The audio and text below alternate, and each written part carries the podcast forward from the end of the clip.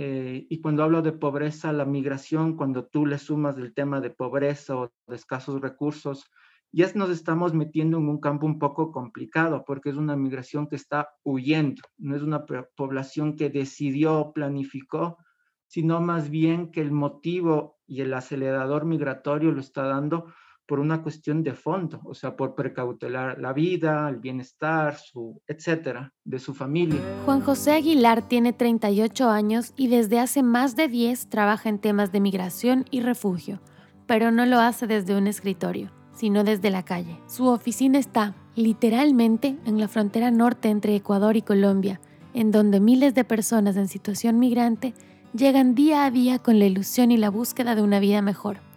Y esta frontera es solo una de las tantas en el mundo en la que esto ocurre. Para tener oportunidades necesitamos buenos gobiernos, sociedades que sean empáticas, personas que estén sensibilizadas.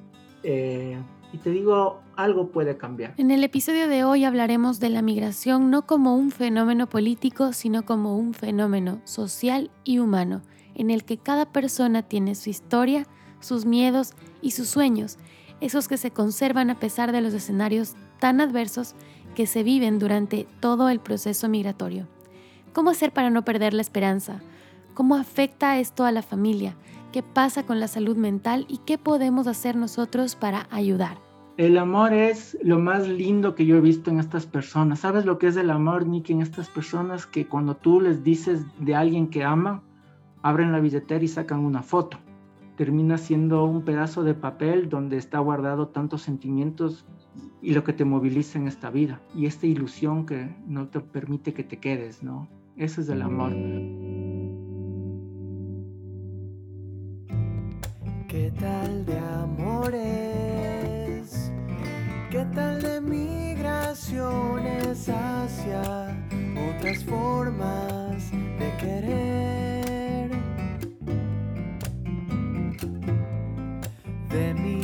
pasiones. Conservo las canciones que me hacen siempre ver cómo es. Esto es ¿Qué tal de Amores? Un podcast para descubrir nuevas formas de vivir el amor. Conoce más en www.quetaldamores.com. Yo soy Nicole y te doy la bienvenida a este nuevo episodio. Puede ser que mis amores no sean lo que el mundo espera. Cuando grito fuerte que me quiero. Hola Juanjo, bienvenido al podcast. Estoy muy contenta de tenerte como invitado en ¿Qué tal de Amores? Y gracias por haber aceptado esta invitación, esta entrevista. Hola Nikki, no, para mí es un gusto poder escucharte y claro, siempre es lindo poder compartir un poco la experiencia que uno va teniendo. Gracias Juanjo. Estamos en un contexto en el que en Latinoamérica los temas de migración están desde hace varios años ya en la agenda política pero esto muchas veces se aborda desde lo más macro, por decirlo de alguna manera, ¿no? Y a mí me parece que es muy importante ahora entender este fenómeno desde la parte más personal, es decir, todo esto tiene como protagonistas a personas y a familias enteras con dificultades, con sus emociones, con sus penas, con la esperanza de buscar un futuro mejor o distinto fuera de, de su propio país, ¿no?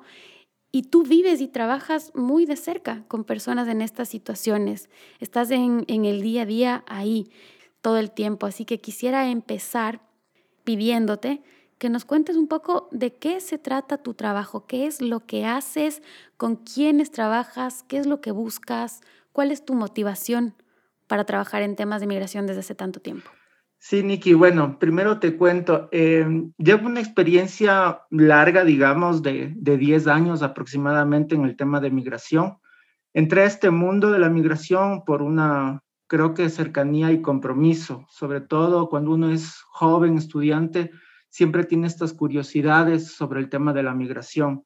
Posterior, el, el estudio se transformó en trabajo y ahí van cambiando las cosas porque uno va aplicando ciertos conceptos, pero a veces los conceptos sí quedan un poco limitados o al margen y termina un poco involucrándose desde lo personal. Entonces, en este encontrarse en lo personal, vas viendo que la migración es un hecho que trasciende y tú estás también tejido de migración. Así, si tú ves tu ADN personal, familiar, social, está el ADN, como te digo, hay muchos caminos, personas que se van cursando, em, historias que vienen de aquí para allá. Entonces, en este sentido, me metí a trabajar en la migración en varias organizaciones, ahora está actualmente en una organización de las Naciones Unidas que hace un trabajo espectacular, Nikki, y te cuento que como la canción de Manu Chao eh, por la Panamericana, bueno, mi, mi oficina queda en una Panamericana,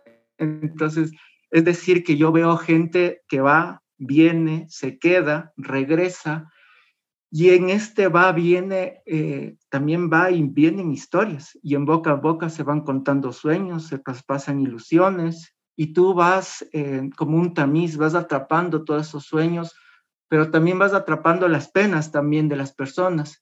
Te digo, en este sentido, Latinoamérica siempre estuvo en movimiento, siempre. Eh, hay coyunturas políticas que aceleran los procesos migratorios, hay políticas de que asumen cada país que de alguna forma ponen diques o, facilitan la migración, pero lo que te puedo decir es que históricamente la población y el mundo estado en movimiento.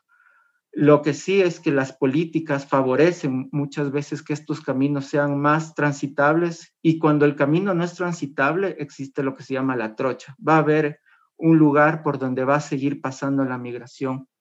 En este sentido, mira, yo entiendo la migración ya no como un concepto sociológico. Siempre es importante tener a mano los conceptos porque te permiten generar como una lectura crítica, pero ahora la migración lo estoy entendiendo desde el drama humano. Si no te preparas para entrar a la migración, a los estudios migratorios o a trabajar con migrantes, creo que tienes que tener bien encendida la brújula, ¿no? Porque este trabajo es de mucha empatía y también te va tensando tus emociones.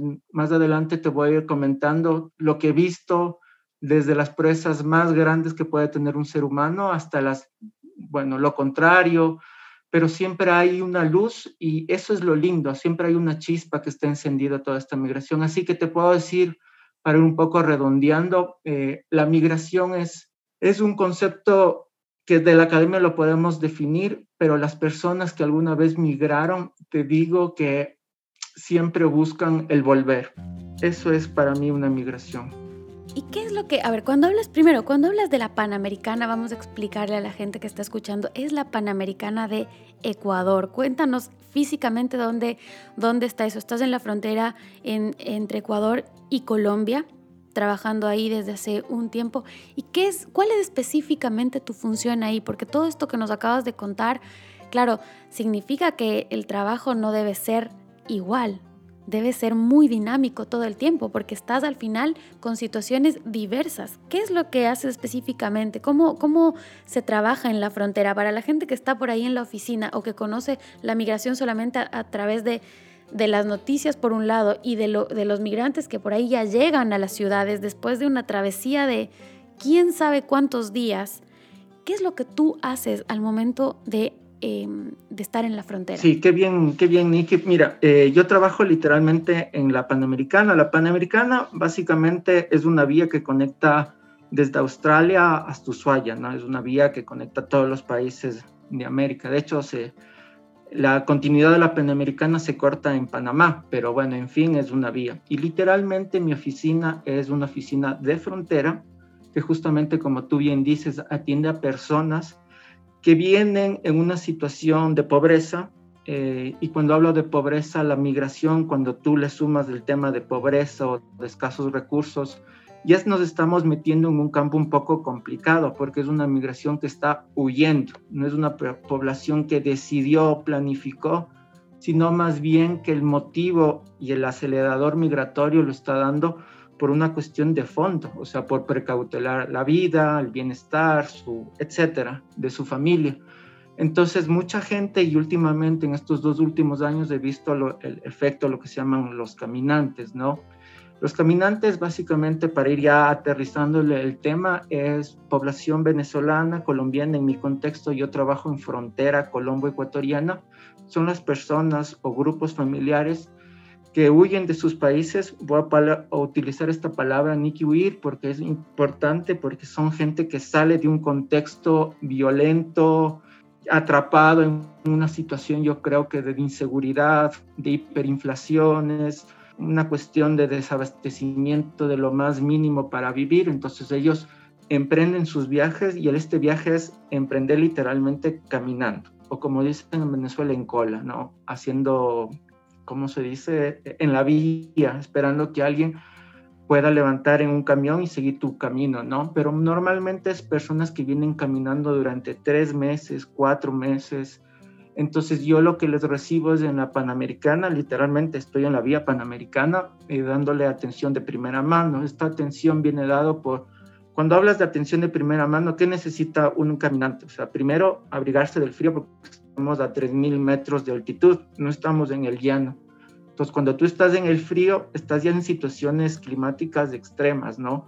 Gente que por, normalmente viene de condiciones climáticas tropicales, se enfrentan a los Andes, ¿no? Entonces subir los Andes y cruzar los Andes, que es muy épico. Bueno, imagínate, ellos cruzan los Andes y cruzan con sandalias, con poco poca ropa y sin un destino claro. Entonces, tú recibes esta población primero eh, en una situación física, material eh, muy estremecedor, ¿no? Deshidratados, niños abandonados o perdidos, mujeres embarazadas, etcétera. Entonces yo les doy como una primera atención y mi oficina está ahí, hacen un proceso de registro, apoyo en alimentos, albergue y los que se quieren pues quedar, bienvenidos. Y los que normalmente son muchos, más del 80% quiere continuar su viaje, sea Perú, Chile, Argentina, etcétera, ¿no? Entonces ahí damos apoyo en, en pasajes de buses, en, en, lo que podamos, ¿no? Vamos viendo, se llama tamizando las necesidades específicas de protección que tiene cada familia y pues tú vas generando esos apoyos humanos, ¿no? O de la ayuda humanitaria. Entonces, y literalmente en la Panamericana es el lugar donde hay que estar porque, porque hay mucho también, mucho, muchos peligros. Uno a veces piensa eh, que la poética del viaje, no la vía, ¿no? En la vía te encuentras gente que lucra del drama, gente que roba, eh, entonces, pues bueno, ahí termina siendo lo que se llama un espacio seguro para estas personas, que son los caminantes o migrantes, o algunos también los llaman refugiados. Me imagino que tienes un montón de historias, Juanjo, eh, durante todo este tiempo que has podido estar ahí. ¿Cuál es la historia esa que te viene a la mente en este momento que te ha marcado para bien, para mal? ¿Qué aprendizaje has tenido de, este trabajo con la gente? Eh, bueno, yo me quedo con varias historias, pero sí creo que tengo que señalar una. Eh, es una que me marcó, yo creo que hasta ahora regreso a y me pregunto qué será de esta chica. Te cuento brevemente, mira. Hubo un momento en la política migratoria ecuatoriana que prohibió literalmente el ingreso de población venezolana a territorio ecuatoriano. Entonces lo que se generó es una largas concentración de personas en el puente internacional que separa Ecuador y Colombia, que se llama Rumichaca. Entonces, en el puente internacional de Rumichaca, lado colombiano, hubieron cerca de 3.000 personas varadas, literalmente. No podían ingresar a territorio ecuatoriano porque había un, un piquete militar que impedía, ¿no? Entonces nosotros como Naciones Unidas lo que necesitábamos hacer en ese sentido es eh, identificar perfiles de protección muy, muy, muy eh, difíciles, vulnerables, para poder eh, solicitar al Estado ecuatoriano la protección internacional y ellos pueden ingresar como, como solicitantes de refugio al Ecuador. Entonces era un tema muy de protección internacional, el derecho Internacional de los Refugiados y el Ecuador es signatario de, de todas las convenciones, entonces podíamos, teníamos esa potestad. Entonces, era un escenario dramático porque tú te paras en 5.000 personas y son 5.000 personas con necesidad. Entonces, tú vas ya perfilando quiénes serían estas personas. Y te puedo decir que en todo ese mar, mar de gente, mar de gente, ya que hace frío, todos cansados, con hambre, etcétera, vi a una chica de unos 17 años que estaba con su hermanito, la chica estaba de rodillas, con una situación como, como, como muy asustada, una situación muy propia de esos contextos, ¿no? Entonces yo, yo, la intuición me dijo, anda para allá, algo tiene que pasar con esa chica. Me acerqué y no hablé directo con ella, sino hablé con su hermano, que estaba muy despierto el hermanito. Entonces le, le pregunté por qué estaba así su hermana o quién era. Me dijo, es mi hermana. Y me dije, mi hermana sufre mucho de tristeza. Entonces me dijo, entre mi hijo, la tristeza también puede ser depresión, pero entre mí decía. Entonces y le dije, ¿qué más tiene? Quizás tú sepas. Y el hermano sabía el diagnóstico. Era una paciente psiquiátrica en un 3.000 personas que tenía cuadros de depresión. Entonces yo me acerqué, me identifiqué, hice un poco de, de, de rapport, que es como esta capacidad de, de, generar como esta primera empatía, acercamiento, y ella sí sintió aliviada. Entonces me dijo, mira, yo estaba pensando en suicidarme en este puente. Eh, y lo iba a hacer, y no sé qué iba a hacer mi hermano pero la verdad esto me superó. O sea, eran 3.000 personas, no había comido. Entonces, de ese momento son lo que uno activa, que es los primeros auxilios psicológicos, ¿no? Es como generar la posibilidad, para no entrar en mucho detalle, de decirle, mira, si es posible cambiar esto, ¿no? Entonces, esto te, te, no te puedo obligar a hacer nada, pero te puedo decir que al otro lado del puente, al otro lado del río, como dice la canción, podemos comenzar desde cero. De tal forma le expliqué. Y ella dijo que no, que no quería, que su, su destino era morir en el puente, ¿no? Entonces, eso me preocupó mucho, pero la situación no daba para generar una atención muy de, de, de, primera, ¿no? O sea, era como una situación que nos sobrepasaba a nosotros, éramos apenas 10 funcionarios que estábamos interconectados con un radio y era una situación de emergencia, porque no solo tenías de ella, tenías niños perdidos, mujeres a punto de dar a luz, entonces, entonces le dije que no se moviera de ahí, que regresaba en una hora. Y efectivamente regresé en una hora con otro colega y le pudimos un poco eh, comentar qué es lo que dábamos, cuál es, qué le espera en el Ecuador, a dónde quería ir. Ella no tenía destino, ella había salido de su país de origen sin ningún destino. Te cuento que, bueno, hicimos todo el tema administrativo para que ella pueda ingresar al Ecuador, se le pudo ubicar en un albergue eh, y después yo perdí totalmente el contacto con ella. Después en, en, esa, en ese tema eh, yo trabajaba en un, literalmente en un container en plena frontera, entonces una noche me vinieron a tocar la, porque trabajamos 24/7, me tocó la, la, la, la, puerta una chica y no la reconocí y era ella, ¿no? Entonces básicamente me dijo que nuevamente una palabra con cariño, con respeto y con afecto en un tema muy dramático puede cambiar vidas. Es como que le encendí la chispa de seguir viviendo. No sé, no me siento héroe, pero lo que te puedo sentir es que creo que hice el trabajo en el momento justo, porque uno a veces cuando tienes temas psiquiátricos en migración, es muy difícil de dar primera atención Así que eso fue, te conté muy en general, hay más matices de la historia, pero pues bueno, esas de las historias, Nicky, te digo que me movilizan y digo, valió la pena. Y así que ahí estamos y seguimos con mucha fuerza, ¿no? El día a día. Ay, Juanjo, te escuchaba y me surgieron creo que 45 preguntas que en este momento tengo ganas de disparar todas.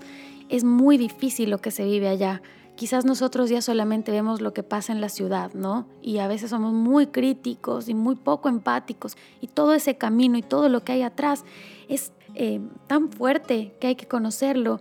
¿Cómo, ¿Cómo hacer, Juanjo, para no perder esperanza, para, para inyectarles esperanza en un contexto en el que dices, bueno, pero no sé a dónde voy, no sé dónde está mi familia, no sé cuándo voy a volver a mi país, no sé a dónde voy a llegar, no sé, no tengo dónde dormir, no tengo qué comer cómo hacer, cómo esta gente no pierde la esperanza, en qué se sostienen estas personas enfrentando momentos tan complejos en los que nos da ganas a veces literalmente de tirar la toalla. Sí, mira, hay dos momentos. El primero es del cuidado al cuidador, o sea, fundamentalmente el asistente humanitario, la gente que trabaja con el drama de migración. El drama te hablo la primera línea, porque hay gente que trabaja en administrativo, quizás tiene otra lectura, pero te estoy hablando la gente que está al frente. Primero tiene que saber que tiene que tener momentos de descanso, pausa y autocuidado. Si no existe eso, tú no vas a calibrar primero tu, tu, mirada como asistente humanitario o como lo que fuere, no vas a dar un buen servicio de primera acogida y a lo mejor tú eh, necesitas lo que se llama que estás quemado y cuando estás quemado eh, tienes varios síntomas, ¿no?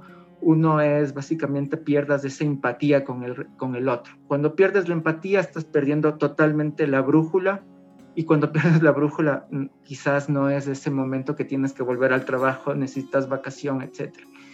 El otro momento también es de entender a las personas con una posibilidad de agencia, ¿no? Es esta posibilidad de que ellos son también los forjadores del día a día, o sea, eh, a veces tenemos esta mirada de que ellos eh, viven en un presente básicamente eh, condenados a una situación determinada y hay que saber que hay estas heridas que se inscriben en la historia de las personas, más no en su destino, ¿no? Entonces, hay que entender que son personas con millón de posibilidades para renacer, solo necesitan la posibilidad que les den un apoyo, alguien que les pueda brindar. Y esta es la segunda parte también, Nikki, cuando yo te hablo cómo llevar esto, ¿no? Y también es ver la posibilidad de las personas de salir adelante. Y aquí te puedo decir que entra desde no una, un concepto maravilloso, muchas veces usado, eh, que es la resiliencia, ¿no? Yo la resiliencia en mi trabajo y como una experiencia le puedo decir como es una lana que se va tejiendo eh, con una trenza, ¿no? Es dos hebras que se van tejiendo. Por un lado tienes esta capacidad humana de las personas, ¿no? Ese capital humano, cultural, que vienen trayendo de su, de su lugar de origen que está totalmente apagado por el hecho migratorio traumático que significa ir caminando cuatro meses sin tener qué destino. O sea, si tú eres el mejor pianista del universo, seguramente no vas a poder demostrar que tienes ese talento, ¿sí?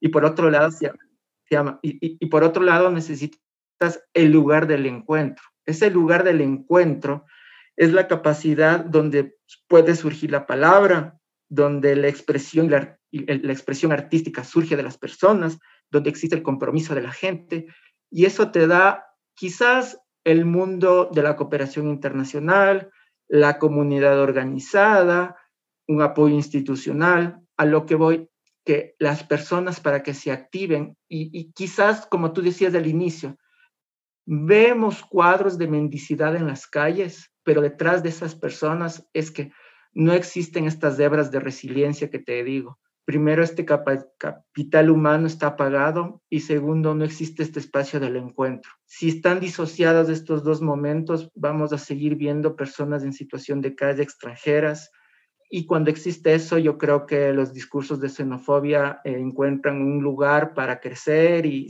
reproducirse, ¿no? Entonces, por un lado, te contesté qué se necesita como uno, y por otro lado te contesté qué necesitan o qué necesitarían, quiero hablar en, una posibilidad de las personas, ¿no? esta capacidad de empoderar que tienen, pero también de un apoyo, de un espacio de encuentro.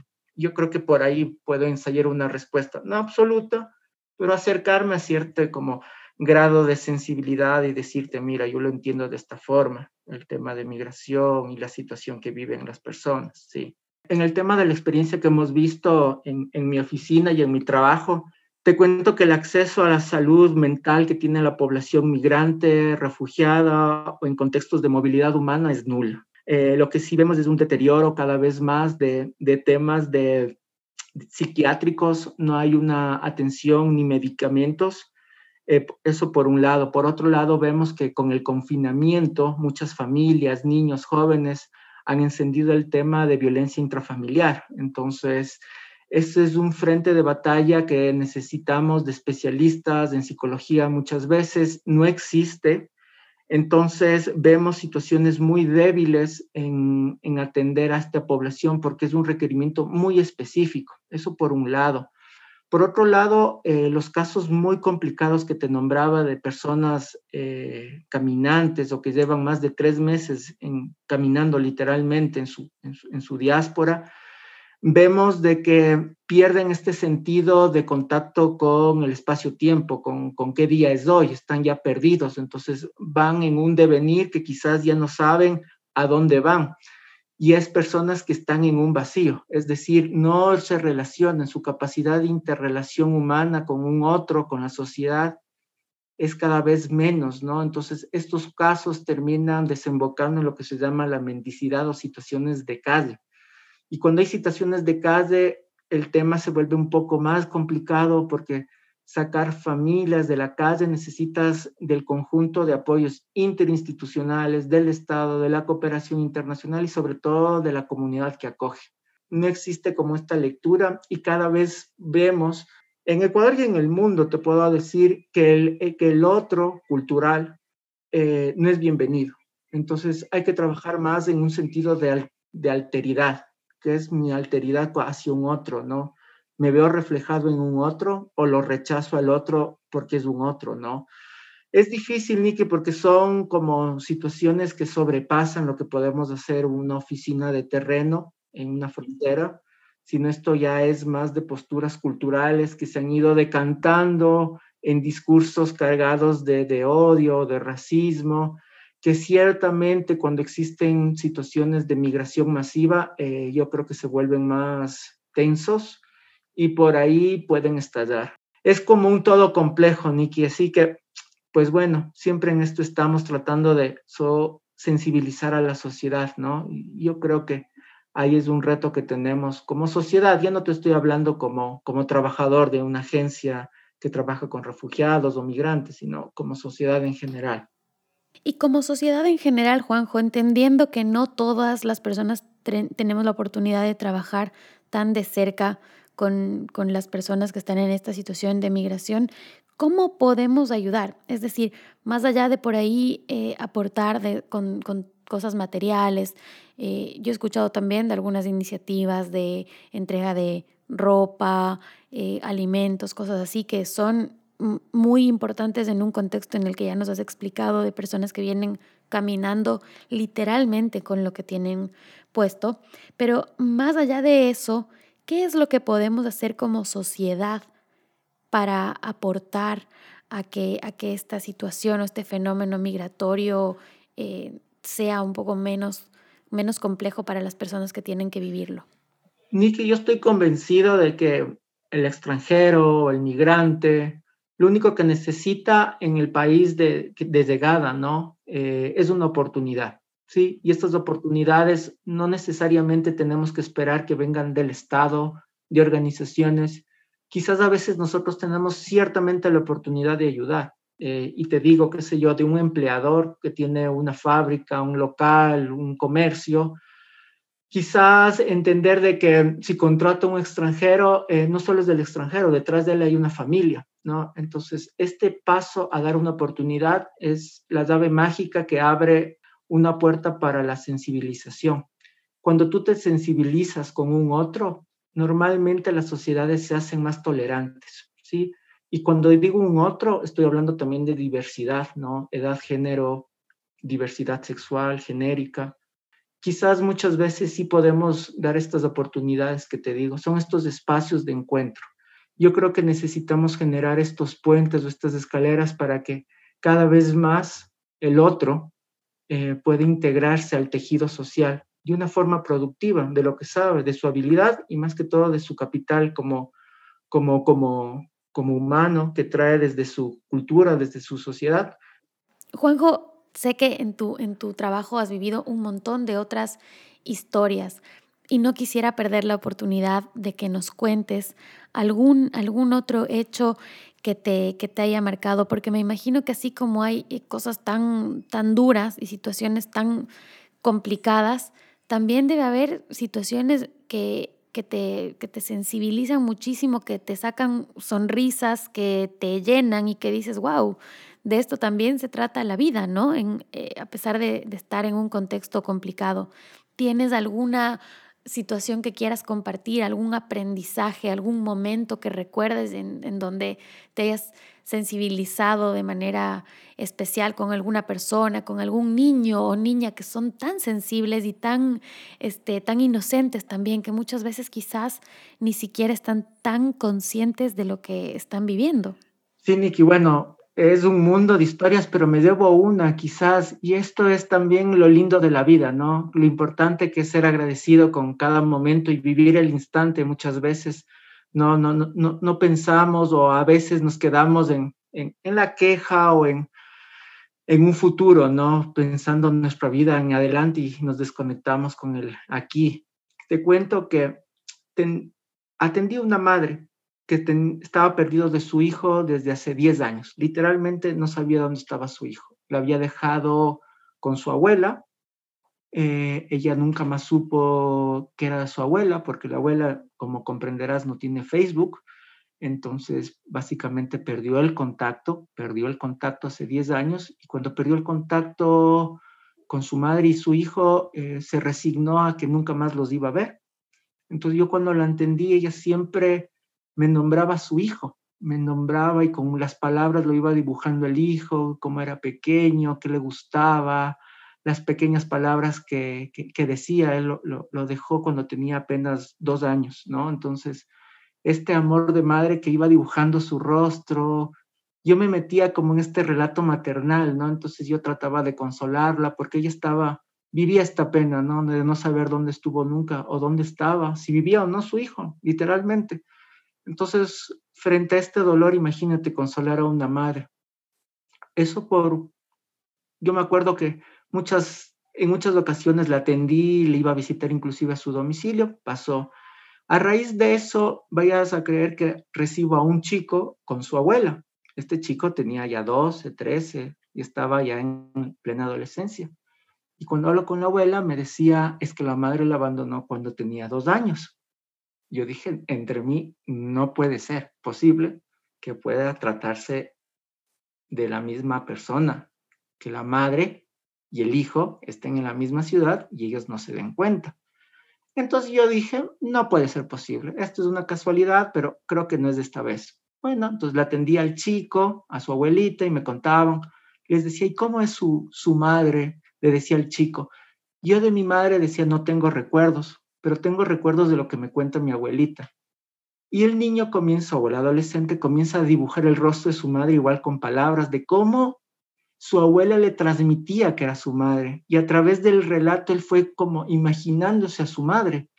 Entonces, después de indagué un poco más porque ya tenía ciertas certezas de que se trataba madre e hijo que estaban en la misma ciudad y no sabían que estaban en la misma ciudad, y cuando pude hacer entrevistas de fondo y cruzar documentación, pude comprobar de que tenía madre e hijo viviendo en la misma ciudad y que no sabían que estaban en la misma ciudad.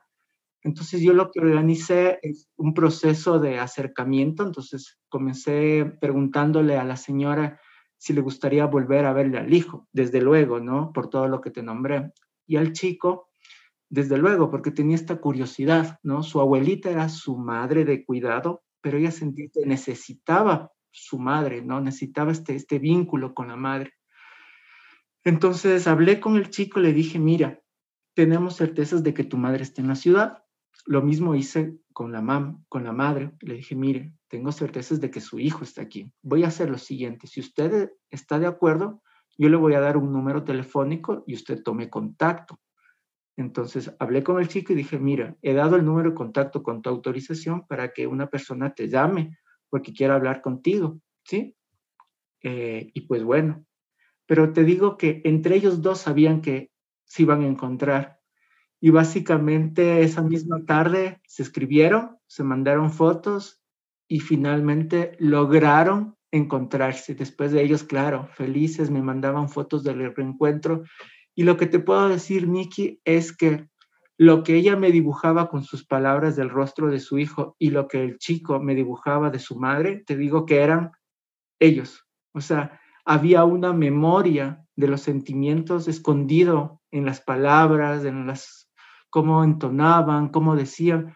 Los dibujó con las palabras el rostro de una madre y la madre dibujó el rostro de las palabras de su hijo y finalmente eran ellos, ¿no? Que se reencontraban ya con un abrazo, ¿no? Pero esa fue la, cuestión más linda porque fue un proceso de, de, acercar, ¿no? Sin una situación muy violenta, porque puede ser algo que no sea tan, imagínate, estás removiendo mucho. Pero te digo, eso ha sido lo más lindo, gratificante, porque finalmente es una familia que vive una situación de humildad o de, de necesidad grande, pero no por eso perdieron esta, esta posibilidad de sonreír y agradecer a la vida, ¿no? Entonces, es una gran lección de lo lindo de, de la vida que pasa quizás por otro registro que a veces le perdemos un poco el rastro, ¿no? Entonces, eso ha sido de las historias, te digo que lindas que me han marcado y todas las historias tienen su lado lindo también, así que agradecido también por vivir esto, Nicky. Qué historia, Juanjo. La verdad, qué historia. Y mientras hablabas, eh, me estaba yo también me, generaron como unas sensaciones, ¿no? En el pecho, me generó una emoción porque parece película. En realidad dices, no puede ser. Y ahí hay dos, dos factores importantes de los que quisiera hablar. El, el primero es como que si no, si no es amor lo que hay ahí, ¿qué otra cosa puede haber? O sea, ¿qué te puede llevar a describir a tu hijo sin haberle visto cómo es ahora, cómo creció desde chiquito que no lo viste? ¿Y qué factor te puede llegar a, describir a tu mamá y que, y que sean ellos, ¿no? A pesar de una situación de abandono involuntario o, por, o circunstancial, digamos así, pero existía esta situación. Entonces hay una conexión medio invisible que, que permanece. Y la otra cosa que quiero preguntarte ahora es, cómo manejas el tema de la intuición, porque es la segunda vez en esta entrevista que hablamos del tema de intuición, de cómo en realidad el observar el comportamiento o el empezar a hacer links entre una historia y entre otra puede llevar a esto. ¿Cómo, ¿Cómo manejas eso? ¿Cómo se desarrolla? ¿Cómo funciona, Juanjo? Porque no hay una, en ningún lugar te van a enseñar a, a ser intuitivo para poder decir, mm, será por aquí que el hijo es o que la mamá es. Y estas son cosas que en realidad van pasando solamente cuando vas compartiendo y viviendo con la gente. Sí, Niki, mira, la vida es maravillosa porque la vida tiene como unos sensores que muchas veces los apagamos, ¿no? Y esos sensores que los apagamos se llama la intuición y la posibilidad de que sí sea, ¿no? Y no esto no es darle al azar la posibilidad, sino es despertar una inteligencia que quizás todos tenemos, pero por el ritmo de vida lo vamos descuidando un poco, ¿no? Te cuento que cuando ingresé a trabajar en la migración, yo venía de la academia como universitario, ¿no? Entonces venía cargado de, de, conceptos, de, ideas, de, de, cuestiones que pasan por el tema más de lo académico, más desde lo racional, ¿no? Entonces, comprendí que iba quedando por fuera cierto grado de, simpatías, de, cuestiones que me iban pasando a mí cuando veía situaciones, ¿no? Situaciones desde A a Z, pero yo entendía que todo lo que tenía yo de este bagaje académico no lograba como conectar, ¿no? Esa era la palabra. Entonces, cuando el relato de una persona me conectaba a otro relato, o cuando el relato de una persona me decía algo, trataba de conectar, ¿no? Cuando la madre me decía algo de su hijo y su hijo decía algo de su madre y esto, trataba de hacer como conexiones más allá de los significados, ¿no? Es como que, ¿qué me trató de decir con esto, ¿no? ¿Qué me dijo con esto? Y te cuento que es maravilloso cuando cada uno despierta estos sensores, porque estos sensores no te digo que se equivocan, no, no, la idea no va por ahí. Te digo que estos sensores te avisan que puede haber otra posibilidad de pensar o de reformular un pensamiento, ¿no?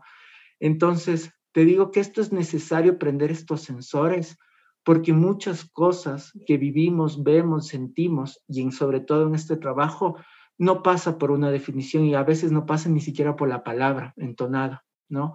Pasan por miradas, pasan por gestos, pasan por, por otras cuestiones o registros que te decía por ejemplo, yo comprendo mucho a las mujeres que son víctimas de violencia basada en género, violencia intrafamiliar. Solo con una mirada del agresor yo ya me doy cuenta, ¿no? No hace falta que me digan ciertas cosas, con un movimiento, con esto. Entonces, te comienzas a hacer como a encender esta intuición porque necesitas trabajar con esta sensibilidad. Y esta sensibilidad es de, de, proteger también muchas veces. Y ahí es un instinto que creo que es propio de nuestra evolución humana, ¿no? El proteger o ser parte o entender o leer entre palabras o entre silencio sería más bien el, al otro. Entonces, es leer el silencio desde un sensor que te decía al inicio, que se va desarrollando, yo creo, con la posibilidad que tú le permitas desarrollar. Y en esto no hay manuales ni técnicas. Hay algunos que los desarrollan como a mi forma, hay otros que los desarrollan de otra forma, con meditación, etcétera, ¿no? Entonces, hay muchos canales, pero te digo que es muy rico porque es una llave que, que los vas trayendo de bando, ¿no? Y, te permite a veces resolver ciertos problemas, inquietudes o nociones que están medias en el aire y con la intuición sí le logras como aterrizar, sí le logras como dar como un giro de tuerca que daman y dices, mira, quizás va por aquí, por esto, por esto, por esto, pero la intuición me dijo que es por aquí. Y al final del día vas conectando. La intuición en definitiva, Nicky, es conectar, nada más. Pero mira, eh, en todo este aprendizaje, Nikki, eh, el aprendizaje también es, como nos enseñaron los abuelos, a veces es con tinta sangre del corazón, ¿no? Cuando te digo esto, no es poesía, a mí me pasó algo y desde ahí te digo, la intuición mía, le dije, le voy a hacer caso porque ya la vida me dio muy duro eh, para no hacerlo caso. Te cuento así rápido. llegó a la oficina una señora que pidió expresamente hablar con alguien que le escucha literalmente, o sea, eso me quedó grabado de los guardias y se acercó y me dijo, mire, esta tal señora ha venido ya una o dos veces y necesita alguien que le escuche.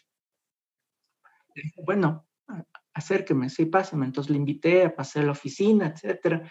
Y le comencé a escuchar, ¿no? Y era una persona que estaba en una situación de mucha ansiedad y de estrés, ¿no? Había tenido un problema muy serio con su hija adolescente que se había fugado e ido a otro país, ¿no? Con unas amigas por suerte la policía actuó a tiempo y pudieron pues nuevamente traer a la, a la niña a su casa. Entonces ella vivía un tema muy dramático porque tenía un conflicto con el, su expareja y padre de los niños. Y te digo, Nicky, yo en ese momento eh, actué como el procedimiento lo indica, ¿no? Acudo a la fiscalía, eh, llama a la policía, señora, quizás usted me está pensando, puede pensar de otra forma cómo cría a su hija. Sí me sentí con una cierta autoridad moral y, y te digo esto porque la señora regresó a su casa y en la noche el marido lo asesinó. Es un caso de femicidio que yo tuve y me dolió mucho. Sí, eh, la escena eh, del caso fue caratulada como un aparente eh, suicidio, cosa que no era porque habían hematomas en el cuerpo y tú sabes que cuando existen hematomas es producto de una agresión. Eh, a mí básicamente me choqueó eso porque me acordó todo lo que me dijo la señora en la sesión, ¿no? Eh, no me dijo me van a matar, ¿no? Pero era como Gabriel García Márquez en su novela Crónica de una muerte anunciada. Ella sabía que la muerte, o sea, que la situación era muy grave, ¿no? Y ella me estaba tratando de decir eso pero no me lo dijo porque quizás eh, no sentía la confianza, no sentía que era el momento, pero yo no utilicé, te digo, la, la intuición o este corazonar.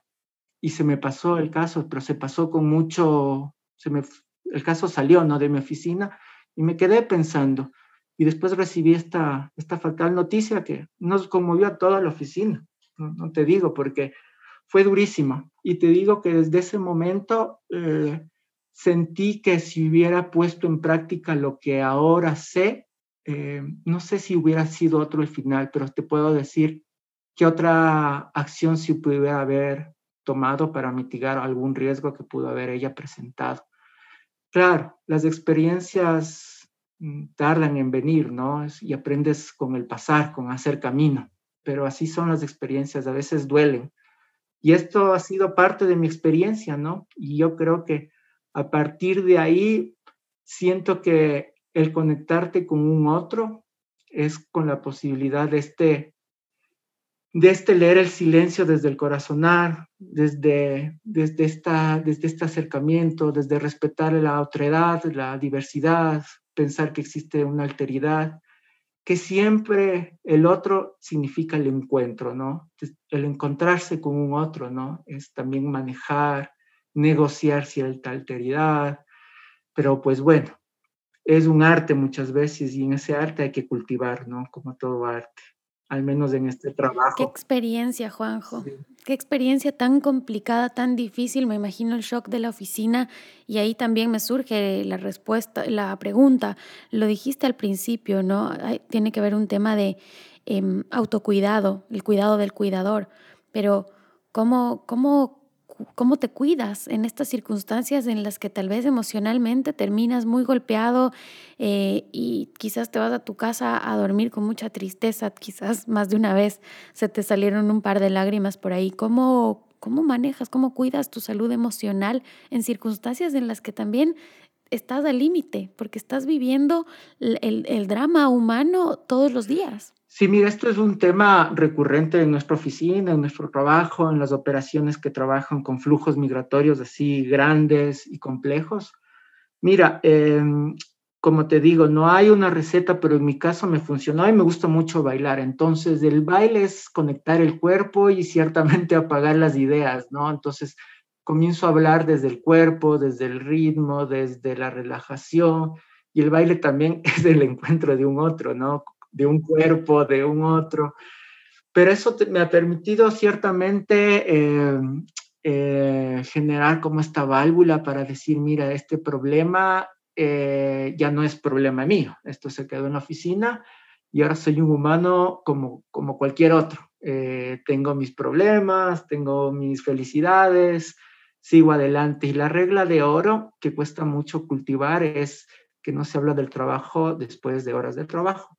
Y a veces si veo que los chicos que recién empiezan en esto eh, tienen una cuestión muy, muy, muy eh, de remolino, que siguen hablando sobre lo mismo, ¿no? Entonces, claro, yo también cuando tenía más joven, ¿no? Quizás tenía esa, ese tema repetitivo, monotemático, pero te digo, el, el tema es apoyarte en una actividad que obedezca más a otra sensibilidad, que puede ser el baile, Ahora también estoy incursionando un poco en la jardinería. Eh, eh, la jardinería te da mucha paciencia porque básicamente es el cuidado y el crecimiento. Entonces, es lindo manejar, saber desde la tierra, cuando florece, cuando no. Bueno, es maravilloso tener un hobby y mientras tengas más hobbies o más alternativas de recrear tu mente y tu espíritu, básicamente te bañas de todo esto, ¿no? Entonces al día siguiente o el lunes vas como si fuera tu primer día de trabajo, ¿no? Como te digo, no hay fórmulas, pero todo ayuda. Mientras tengas las ganas, todo ayuda. He visto casos de, de, de, colegas no tan cercanos, pero pues bueno, un tema de, que se quedan mucho en estas historias y queda el síndrome de, como decía otro profesor, de salvar ballenas, ¿no? De querer salvar a toda la humanidad y amigo, quizás eso te va a llegar algo que es inmediato, que se llama frustración, ¿no? Entonces la frustración también tiene un lado de, irritación, no te realizas como profesional, entonces de rendirte tal vez también, ¿no? De rendirte, de deprimirte, de enojarte, porque claro, cuando decías hay colegas jóvenes que están empezando en esto y que mm, no salen del tema, yo me acordaba incluso de mí misma en situaciones así, ¿no? Como que te enganchas y llegas a tu casa y casi que te sientes mal de meterte en una cama y de, de dormir caliente y de tener una ducha y decir, ay, yo estoy aquí comiendo y bañándome caliente y tanta gente que está mal. Y a mí me, a mí me ha pasado mucho. O sea, yo creo que eso es algo que yo nunca aprendí a manejar me cuesta, me cuesta mucho, pero lo que dices es verdad. Uno tiene que estar también fortalecido y bien, entender el valor de la otra persona también, porque no es la lástima lo que tiene que movernos en esto, ¿no? Es el, el entender que todos merecemos una calidad de vida digna, que todos merecemos las mismas oportunidades y que las circunstancias lamentablemente nos han llevado por otros lugares, ¿no? Pero a veces existe como esta especie de, de enganche y de cargo de conciencia que luego no te permite tampoco ser el instrumento que necesitas ser para brindar el apoyo en esos momentos. Pero no sé si a ti te pasó alguna vez, a mí me pasó que, que de verdad llegaba a mi casa y decía, ¿Por qué yo tengo una casa y tanta gente no tiene una casa? Y bueno, no tengo la respuesta. Eh, sin duda. Y pasa eso mucho, ¿no? Este cargo de conciencia, ¿no? De, de decir por qué yo sí y por qué ellos no. Y también hay un tráfico de, de, de, lástima, ¿no? A veces sí veo que hay una cuestión que, que, lastima, que le genera o estigmatizas a la persona desde una vulnerabilidad. Pero como te decía al inicio, o sea, aprendí a ver a las personas desde un lado maravilloso porque ellos tienen las respuestas y en ellos tú enciendes eh, eh, eh, esta chispa, ¿no? como hay una frase que me gusta que dice, acerca tu boca mis cenizas, sopla y de ti depende renacer de las llamas. Es esta capacidad de encender el fuego. Bueno, hay una canción de Bumburi que dice lo mismo, pero no quería caer en eso, pero esta capacidad de, de poder arder también nuevamente. Y te decía también, Nikki, todo es de, de oportunidad. O sea, esto, yo estoy convencido de la oportunidad, ¿no? Y para tener oportunidades necesitamos buenos gobiernos, sociedades que sean empáticas, personas que estén sensibilizadas. Y te digo, algo puede cambiar.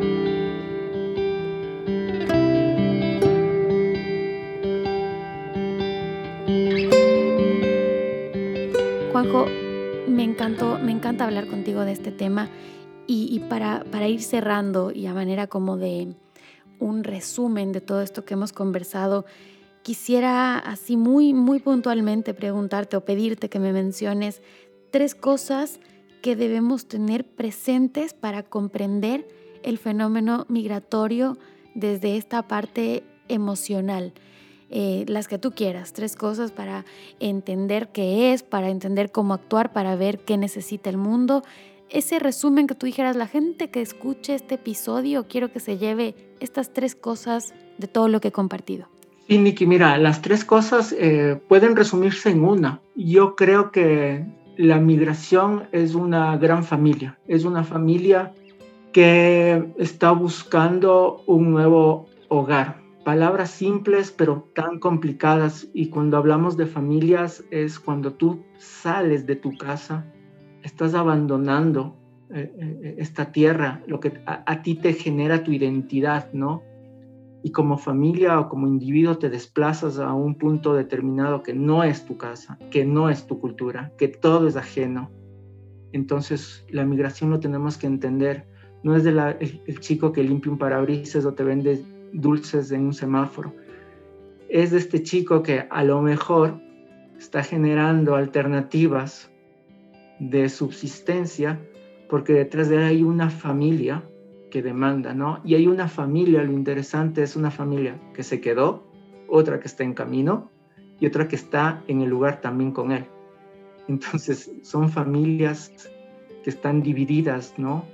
Y te digo, en este sentido, pensar la migración como una familia, y te puedo ir un poquito más en detalle, es una familia que es una abuela que se quedó con los nietos cuidando, es un joven que está caminando en este momento por la Panamericana con hambre, con frío y em, con ampollas en los pies, pero piensa que tiene su familia y que tiene que generar un poco de remesas para volver. Entonces, cuando veamos quizás un chico o una familia en situación de movilidad humana, pensar que él es una familia y como toda familia existe un tema de dignidad que necesita un trabajo, una casa, es difícil hablar de trabajo casi en un contexto latinoamericano donde, si es que quieres, es un chico o una familia que necesita, como te decía al inicio, una oportunidad. Nada más, Nicky, eso creo que resume muy bien el tema de la migración. Y en este camino, Juanjo, ¿dónde está el amor?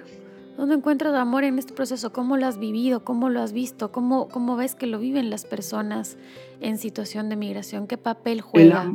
El amor es lo más lindo que yo he visto en estas personas. ¿Sabes lo que es el amor, Nick, en estas personas? Que cuando tú les dices de alguien que ama, abren la billetera y sacan una foto. Eh, claro, eso te parte, ¿no? Porque vos dices, termina siendo un pedazo de papel donde está guardado tantos sentimientos y lo que te moviliza en esta vida. Y esta ilusión que no te permite que te quedes, ¿no? Ese es el amor. También es el amor el el pensar de que quizás no tengo un horizonte tan claro, pero como la utopía me permite seguir adelante, ¿no? Por mi hijo, por mí mismo, porque soy, estoy embarazada y tengo un bebé, y, etcétera, ¿no? Entonces, el, amor es muchas cosas pero se resume en esta ilusión movilizadora que hace que la migración siga adelante. Nunca ninguna migración se estanca. Por más barreras, la migración va a seguir adelante, va a buscar la trocha, va a buscar la posibilidad de seguir, va a buscar ABC alternativa. Entonces, eso es lo que va a movilizar siempre, la familia, el amor, tener una foto en una billetera y decir, por ellos sigo adelante.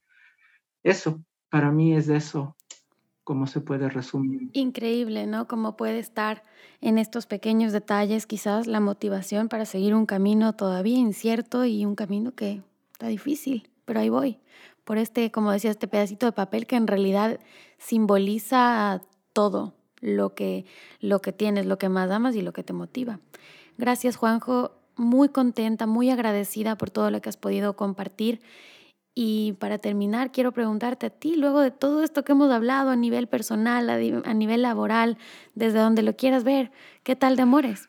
Bueno, mi el tema de amor también pasa por el registro de la migración. Yo estoy en pareja con, con, mi novia, pero mi novia está en Europa. Entonces, finalmente yo también vivo el amor a distancia, muy propio de estos tiempos. También vivo en la promesa del encuentro, como, como las personas que atiendo. Entonces, yo a veces sí me veo reflejado cuando me dicen he dejado a alguien, quiero ver, voy en camino a. Entonces, mi amor también está mediado por la distancia, pero como te decía, por la promesa del encuentro, yo creo que el amor termina siendo lo más fuerte, ¿no? Y aquí estamos, con, con, con, a veces con días no tan buenos, pero siempre con las ganas de que el mañana y el ahora lo puedo hacer mejor. Así que eso, así están mis amores, con muchas ganas también. Juanjo, muchas, muchas gracias por este tiempo tuyo algo más con lo que quieras concluir este encuentro? Sí, que yo pienso, Nikki, que podemos tener experiencias aniquiladoras, pero sobre todo siempre vamos a salir fortalecidos. Y eso es lo lindo de la resiliencia. Todos somos resilientes de alguna forma. Hay que descubrirnos en qué manera podemos mejorarnos como personas y quizás también como sociedad. Eso es mi Nikki, te agradezco el espacio maravilloso compartir este momento contigo y te deseo toda la suerte del mundo. Gracias, Juanjo. Me quedo muy movilizada con todo lo que hemos hablado, con tus palabras, pero también creo que desde donde estamos podemos hacer algo y yo estoy muy segura de que este episodio le dejó muchos mensajes a la gente que lo escuchó. Nos vemos pronto. Un abrazo, Nikki. Cuídate. Chao. Gracias por haberme acompañado en este espacio. Recuerda que puedes seguirnos en nuestras redes sociales arroba qué tal de amores para comentar, compartir y ser parte de esta comunidad. Nos escuchamos en un próximo episodio. De mis pasiones conservo las canciones que me hacen siempre ver cómo es